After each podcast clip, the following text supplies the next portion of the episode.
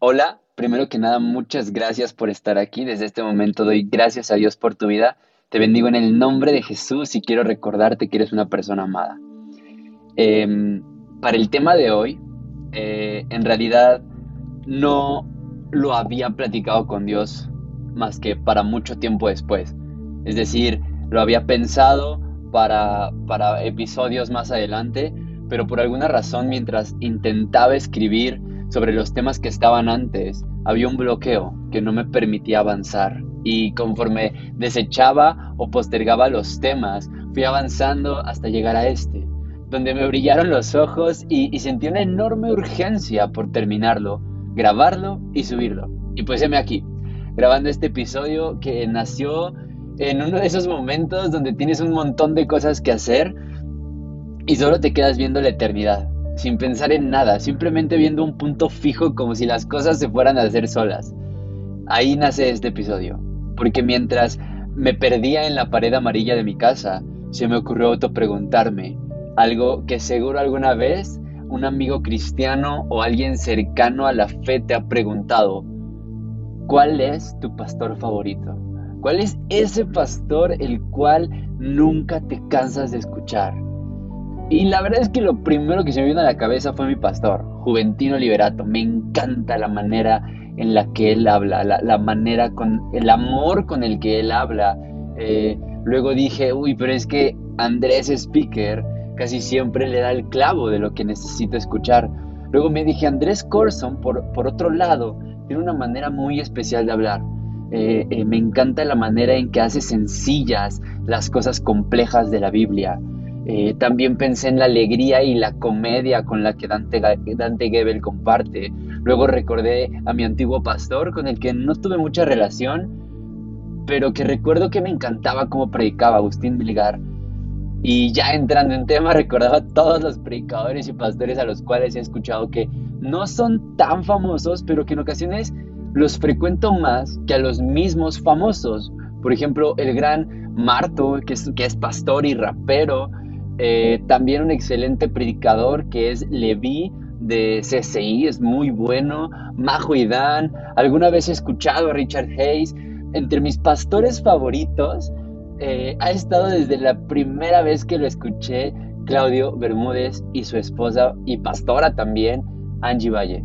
Eh, indudablemente los pastores Oscar Figueroa y, Verónica Hernández, así como Henrik y Lucy, están en esta categoría.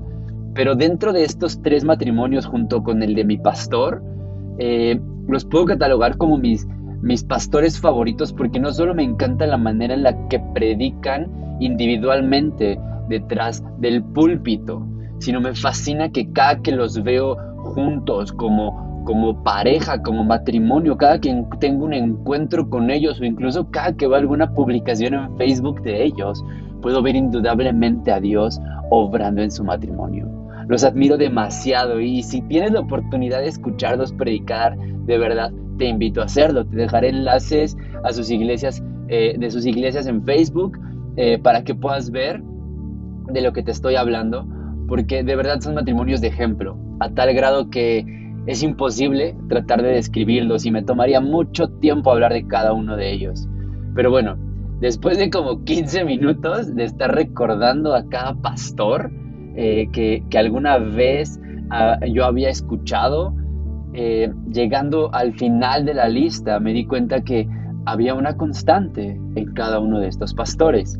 Y es que buscaba sus predicaciones dependiendo de la enseñanza que creyera necesitar, el tipo de palabra que necesitara escuchar o claro, en, en ocasiones el mismo espíritu me guiaba a ellos porque sabía que ahí encontraría alguna respuesta.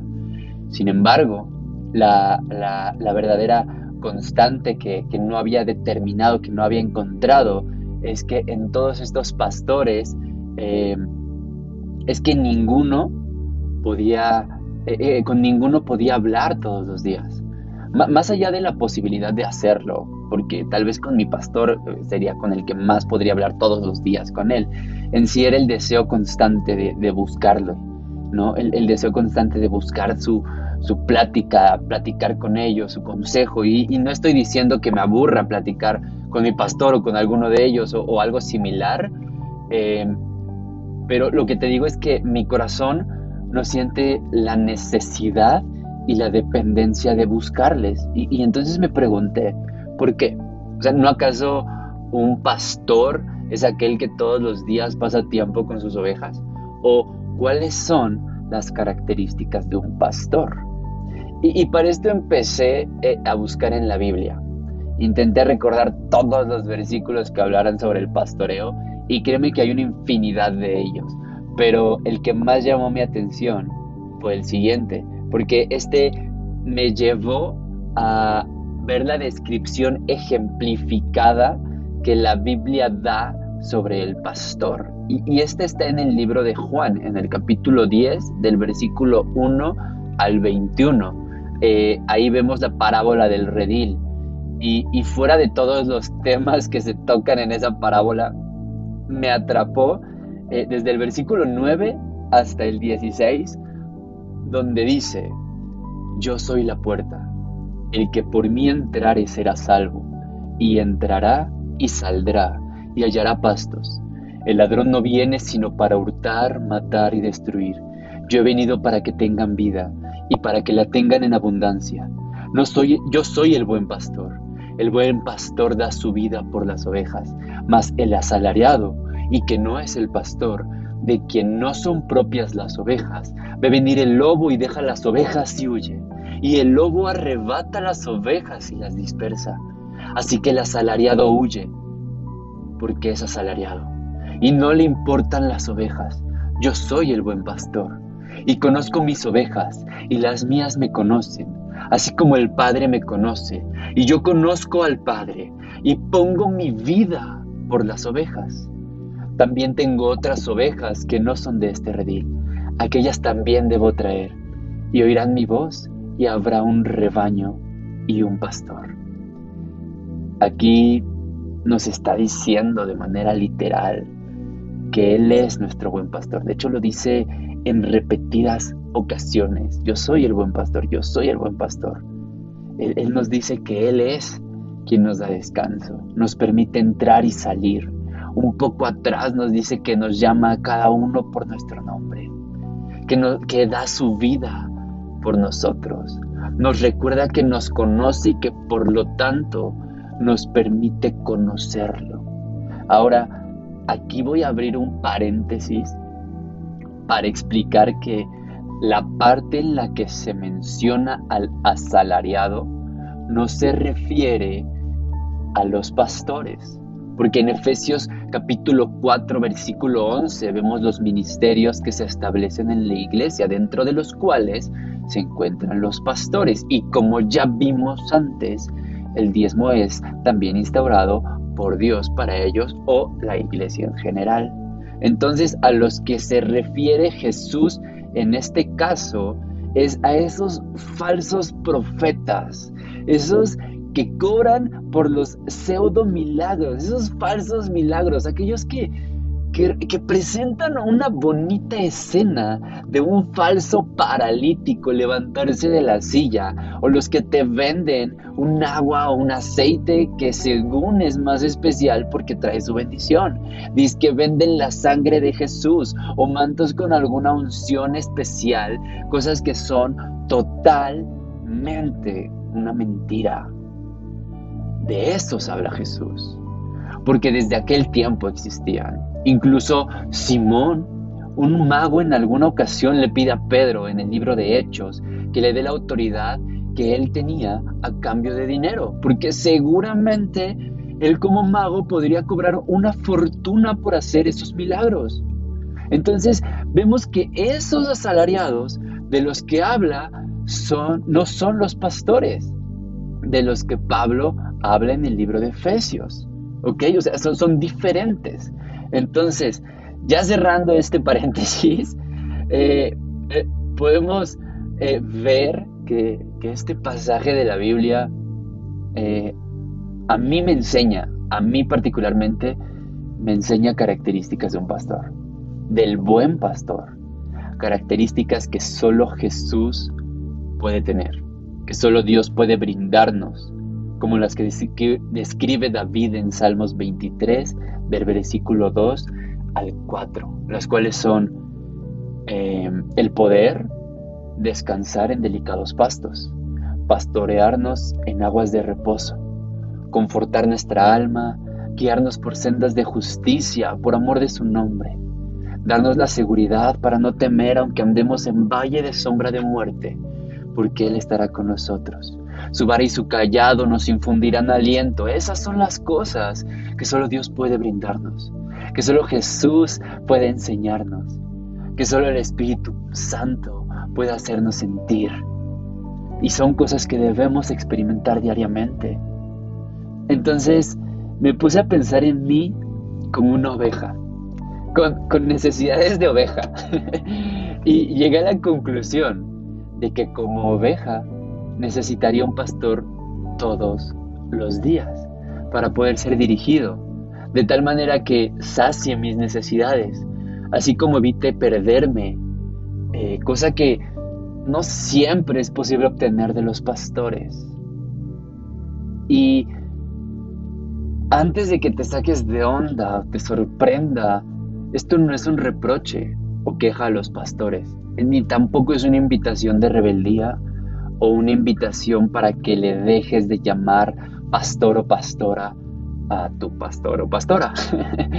Esto en realidad es una petición para que dejes de culparlos y de sentirte ofendido u ofendida si en alguna ocasión tu pastor o tu pastora no ha cumplido tus expectativas, porque déjame decirte que el error no está en él, está en ti.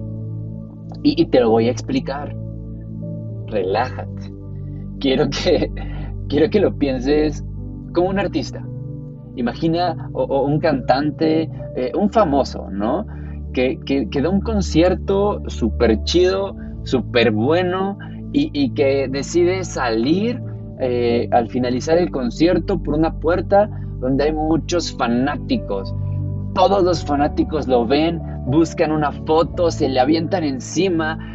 E, evidentemente dicho artista no puede cumplir a todos porque no tendría el tiempo, la energía, eh, muchas cosas para poder hacerlo. Entonces, él simplemente se toma la foto y a veces ni siquiera es que él se la tome, ¿no? A veces es nada más aquel que logre poner la cámara enfrente de él y, gritar muy fuerte para que el, artista voltee, es, es, aquel que saca la foto y dice, bueno, tengo una foto con él y vemos la cara del artista como toda, toda de, sorpresa, de no, no entiendo qué está pasando. Bueno, pues algo así es con tu pastor.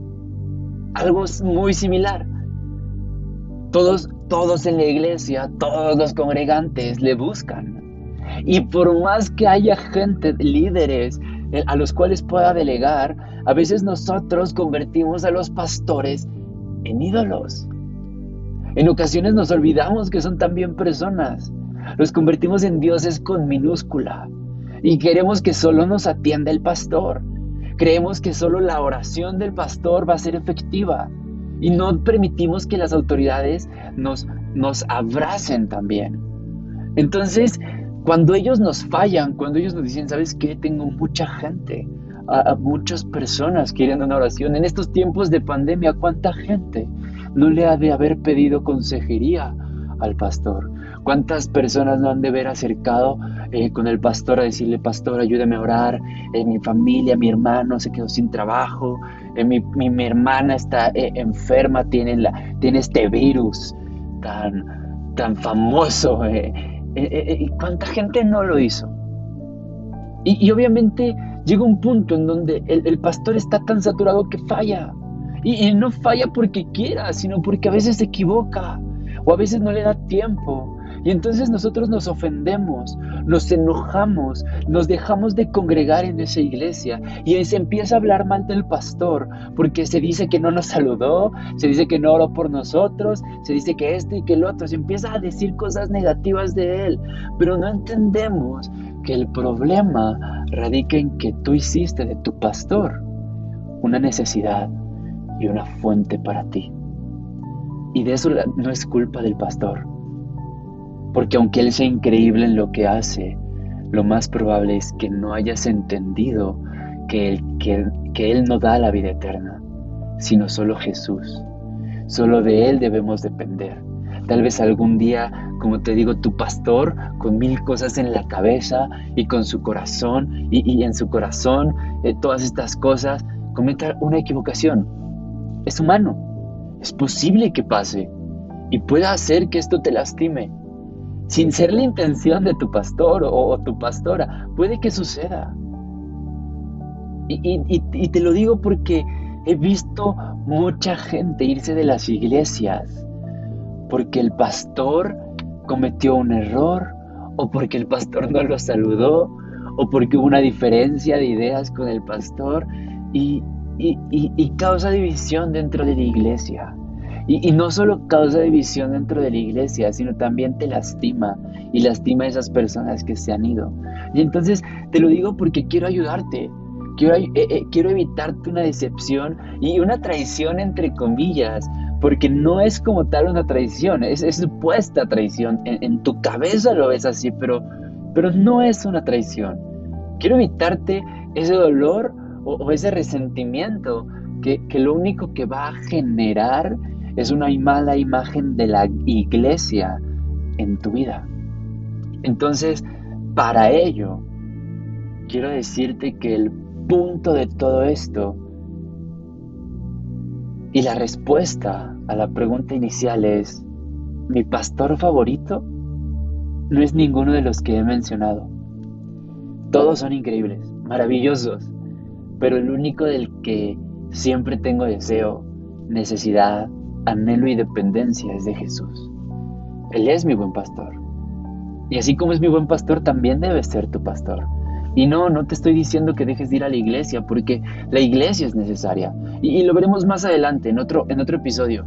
Tampoco te estoy diciendo que dejes de reconocer a tu pastor dentro de la iglesia, pero sí te digo que debes dejar de depender de un tercero para poder tener una relación con Dios. Porque he visto mucha gente que que va a la iglesia tal vez y que en la semana dice, oh, quiero estar con Dios y, su manera de estar con Dios es, voy a poner una, una predicación de Dante Gebel, voy a poner una presentación, una presentación, una predicación de Cash Luna, voy a poner una predicación de Andrés Corson, Andrés Speaker, de tal iglesia, de esto y del otro. Y, y ese es su alimento. Y esa es la manera en la que sienten a Dios y no te estoy diciendo que esté mal. No está mal que escuches de la palabra, no está mal que busques otros predicadores, no es malo lo que es malo es que esa sea tu única eh, manera de poder conectar con Dios fuera de la iglesia. Porque si tu relación depende de un tercero, entonces estamos teniendo conflictos. Si tu relación con Dios es únicamente a través de pastores, entonces tú estás recibiendo migajas de lo que es Dios. Tú recibes un producto masticado y digerido por alguien más. Tú recibes un encuentro que alguien más tuvo que en Dios. No dejes de respetar y honrar a tus pastores, pues son también tus padres espirituales. Pero no, no dejes tampoco que,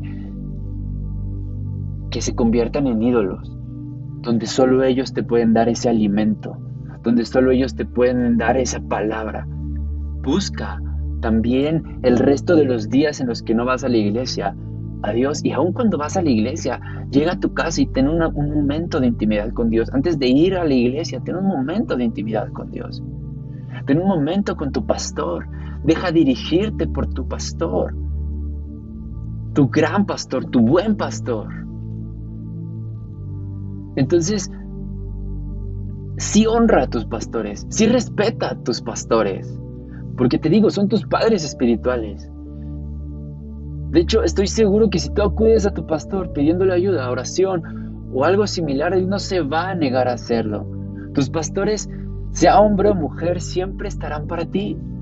Dios los estableció para ayudarte, mas no para que dependas de ellos. Porque tu más grande pastor, te lo he dicho ya muchas veces en este episodio, el que te hable todos los días, debe de ser Jesús. Él es el único que te dará directamente ese consuelo. Recuerda bien el Salmo, que te mencioné hace unos segundos, unos minutos. Delicados pastos Él me hará descansar. Eso significa que Él te debe de guiar todos los días y darte descanso cada noche. En esos pastos delicados, tú vas a encontrar consuelo. Así que si tú has tenido problemas con algún pastor, tal vez sea tiempo, momento de que perdones esa herida. Si, si, si el problema o, la relación que tienes actualmente con tu pastor es difícil, habla con él. Siempre respeta a tus autoridades. Son quienes velan por tu bienestar, son eh, quienes te protegen. Eh, no quiere decir, eh, ellos no quieren que te pase algo malo. es decir, aprende a amarlos, aprende a escucharlos. Dios los puso ahí para ti, pero también aprende a verlos como pastores no como ídolos.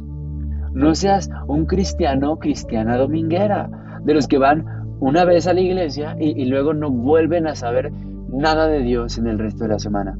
Conoce a tu buen pastor, conoce a Jesús y déjalo que hable cada vez más a tu vida.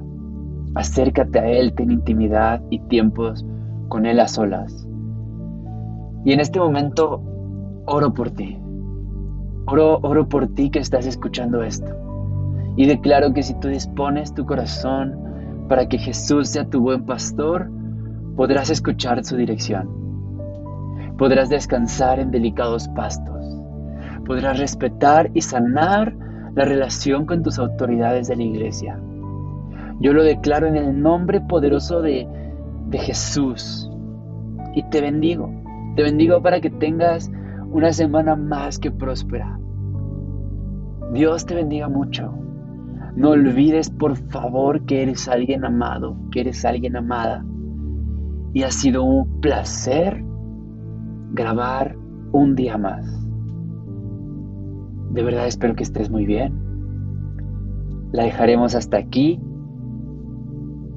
y nos vemos hasta la próxima. Chao.